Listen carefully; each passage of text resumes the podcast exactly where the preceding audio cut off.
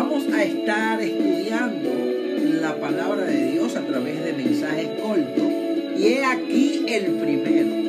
Busque su Biblia y ubíquese en el libro de Samuel 1.9. Libro de Samuel 1.9. Todo lo que respire, que le dé la gloria a Dios. Él es el único digno de merecerla, de recibirla. Samuel 1.9. Leemos la palabra por ser santa en el nombre del Padre, del Hijo y del Espíritu Santo. Mira que te mando a que te esfuerces y seas valiente. No temas ni desmayes, porque Jehová tu Dios estará contigo a donde quiera que tú vayas.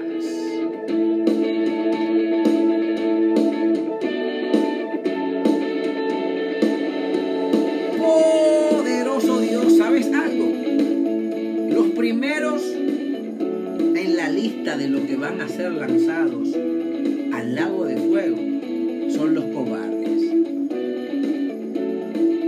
No temas ni desmayes. Esfuerza. El temor muchas veces se apodera de las mentes que tienen poco conocimiento de lo que Dios hizo al crearnos a su imagen y semejanza. El temor se apodera de esas personas e impide que puedan desarrollarse, que puedan cumplir el propósito para el que fueron creados por las manos de Dios. El miedo es ese obstáculo, es esa pared que debemos derribar. ¿Cómo podemos derribar esa pared? Esforzándonos, creyéndole a Dios. Nuestra fe, aunque no veamos, aunque no podamos sentir, sabemos que Él está ahí. La fe es la certeza de lo que se espera y la convicción de lo que no se ve. Aunque no vea, tengo la certeza de que va a ser lo que Dios determinó.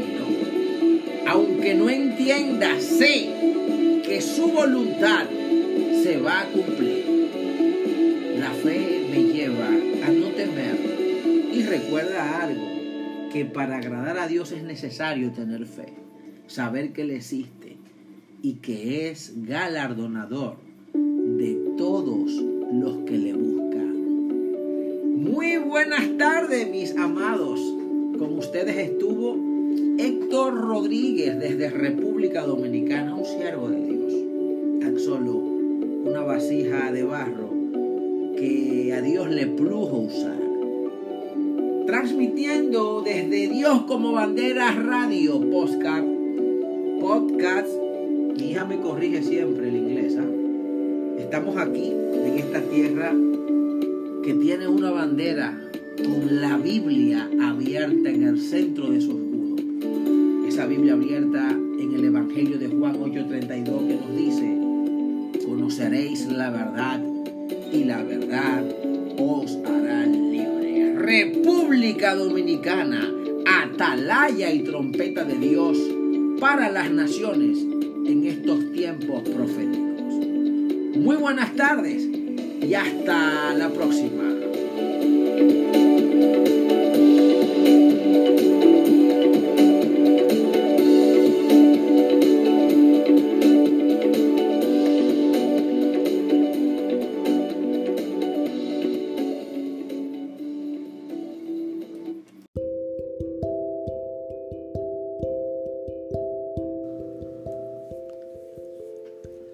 Buenas tardes queridos amigos, muy buenas tardes. Bienvenidos sean todos ustedes, Radio Escuchas, a este podcast, este espacio donde glorificamos el nombre de Dios. Somos el Ministerio Dios como bandera, desde República Dominicana, la tierra que tiene una bandera en la cual está la Biblia en su centro, precisamente abierta en el Evangelio de Juan 8:32. Conoceréis la verdad y la verdad os hará libre. En esta ocasión, mis amados radioescuchas, hermanos, amigos, vamos a estar compartiendo una lectura ubicada en el libro de Samuel, primera de Samuel, y nos vamos al capítulo 9, al capítulo 9, y precisamente ahí vamos a estar leyendo a partir del versículo 1. Había un hombre de la tribu de Benjamín llamado Quis, hijo de Abiel, hijo de Seror, hijo de Becorat, hijo de Afiat, un hombre valiente. Tenía un hijo llamado Saúl, buen mozo. No había entre los israelitas quien le superase. A todos les sacaba la cabeza. Un día aquí se le extraviaron sus asnas. Entonces dijo a su hijo Saúl, toma contigo a uno de los mozos y vete a buscar las asnas. Atravesaron las montañas, las montañas de Efraín, pasaron la tierra de Saliza, pero no encontraron las asnas. Cruzaron el país de Salín y no estaban allí. Atravesaron el país de Benjamín y no las encontraron. Cuando llegaron al país de Sub, Saúl dijo al mozo que le acompañaba, demos la vuelta, no sea que mi padre, más que por las asnas, esté intranquilo por nosotros. Cuando llegaron al país de Suf, Saúl dijo al mozo que le acompañaba que dieran la vuelta, para evitar pues la preocupación de su padre. Pero éste le respondió, mira, aquí en esta ciudad hay un hombre de Dios, es un hombre muy famoso.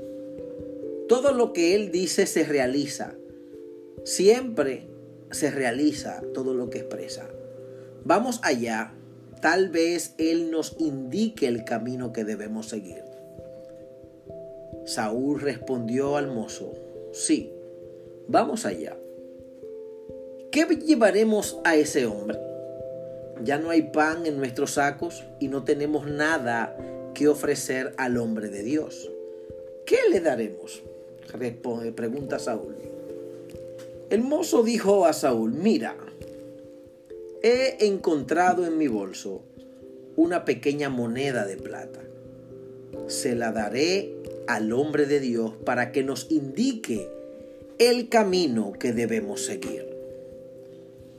Vamos a dejarlo hasta ahí.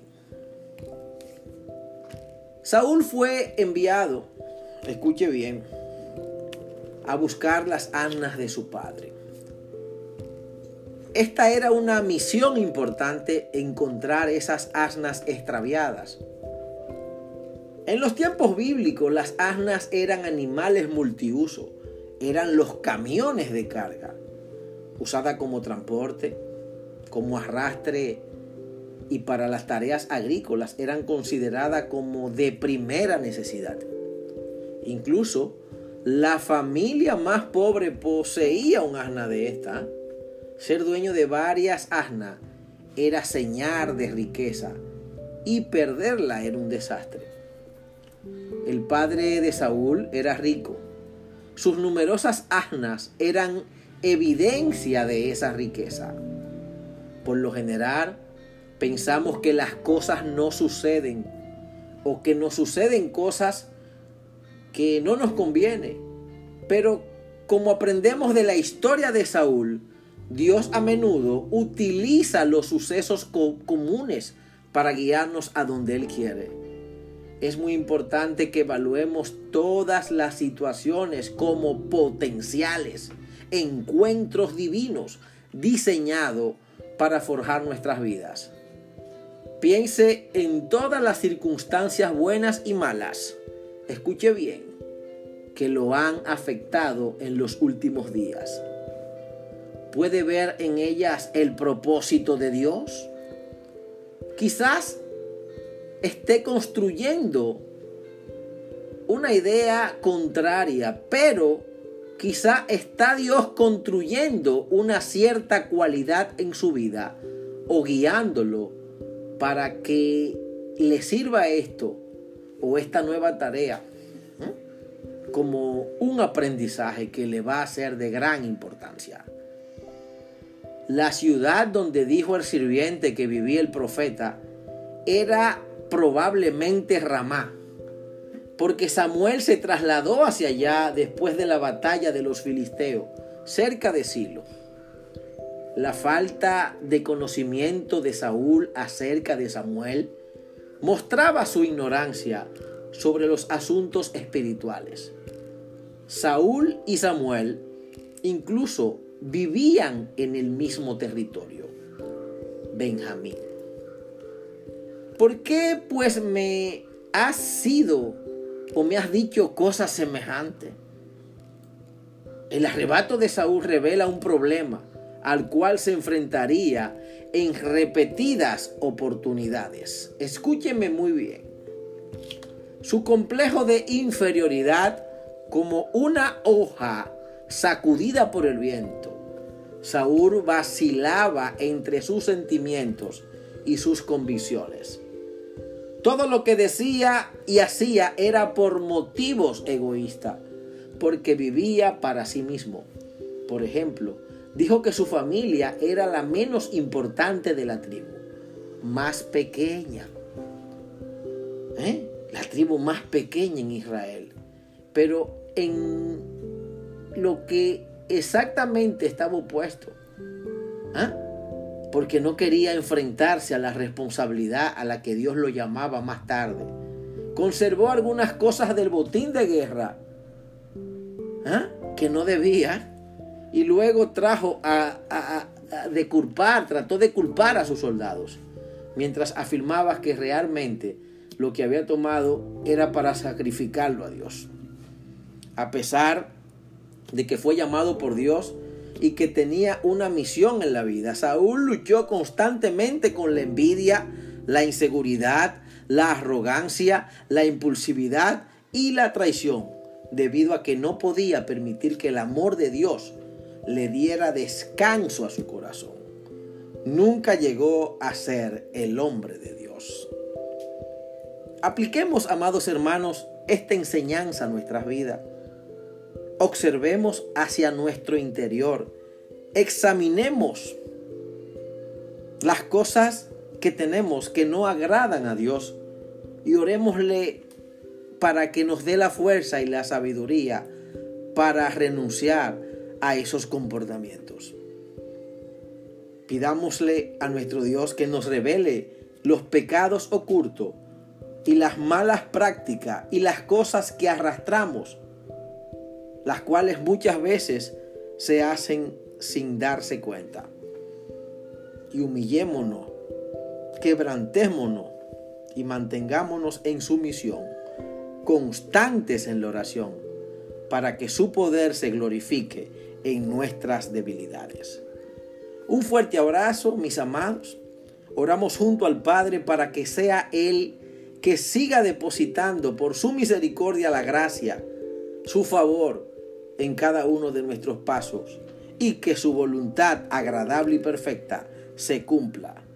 Un fuerte abrazo, les saludamos una vez más y hasta la próxima.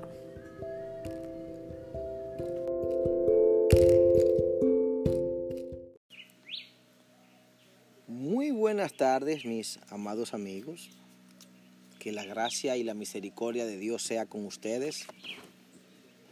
Por aquí estamos un lugar apartado, retirado, en un lugar hermoso en la comunidad de El Valle Atomayor, Nos encontramos en el área de la montaña, en un área montañosa, en un área boscosa, y desde aquí quiero compartir una palabra de Dios contigo.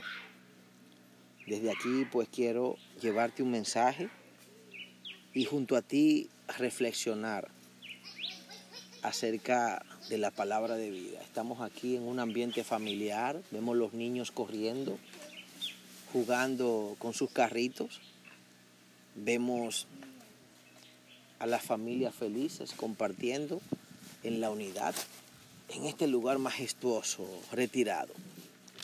Aquí no hay tecnología, aquí la única tecnología que tenemos es esta grabación que luego vamos a compartir con ustedes. Estamos en este maravilloso día, domingo 27 de junio del presente año 2021, en horas ya de la prima tarde. Y quiero hablarte del tiempo. Si nos ubicamos en el libro de Eclesiastés, capítulo 3, allí vemos que todo tiene su tiempo. Vamos a reflexionar, vamos a dar lectura a la palabra de Dios en el nombre del Padre, del Hijo y del Espíritu Santo. Todo tiene su tiempo y todo lo que se quiere debajo del cielo tiene su hora.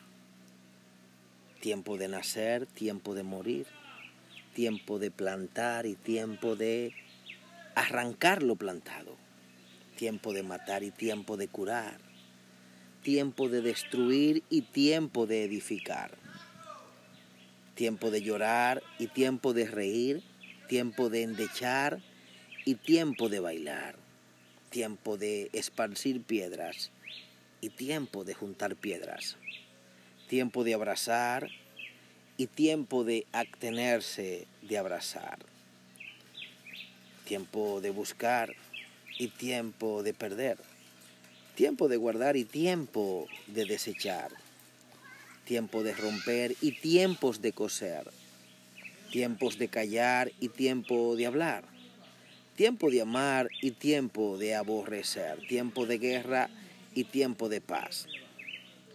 ¿Qué provecho tiene el que trabaja de aquello en que se afana? Yo he visto el trabajo de Dios. Yo he visto el trabajo que Dios ha dado a los hijos de los hombres para que se ocupen de Él. Todo lo hizo hermoso en su tiempo y ha puesto la eternidad en el corazón de ellos. Poderoso Dios. Y ha puesto la eternidad en el corazón de ellos.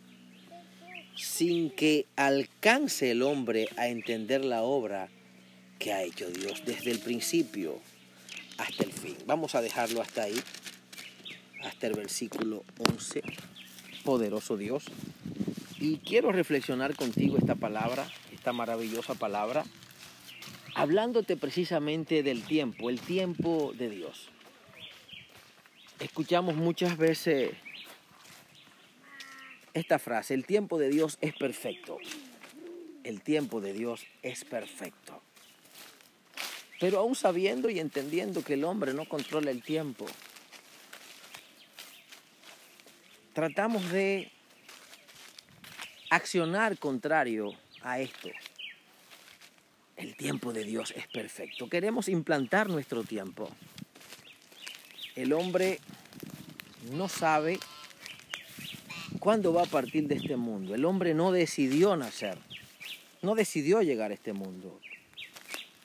Esto es decisión del Creador. Esto es decisión de quien sustenta el tiempo. El tiempo se alimenta de él. Por eso él obra en su kairos, en su tiempo. Él alimenta el tiempo.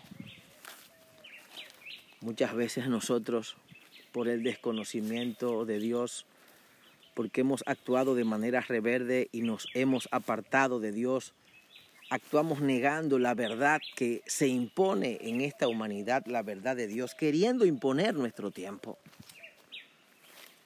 Queremos accionar en nuestro cronos, pero lo que determina lo que ha de ser es el kairos de Dios.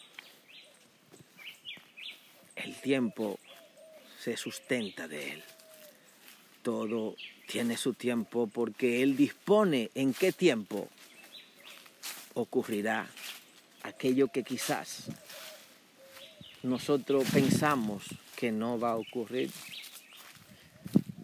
Él conoce de cuáles cosas nosotros tenemos anhelos y apegos y que no han de ser porque no están en su tiempo, no están en sus planes.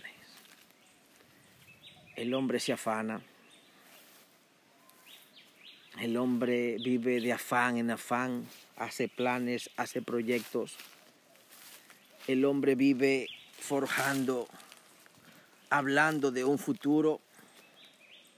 El hombre vive planificando cosas que no ve cumplirse porque éstas no están en el tiempo de Dios, no forman parte del propósito de Dios. Por lo tanto, para poder ver y conocer lo que será, debemos de acercarnos a Dios y entender que Él ha puesto eternidad en nuestro corazón. Eternidad. Sin embargo, el desconocimiento del que Él sustenta el tiempo, nuestro Dios, nos hace anhelar las cosas que perecen, las cosas que se acaban, las cosas que tienen fin. Y perdemos el tiempo detrás de esas cosas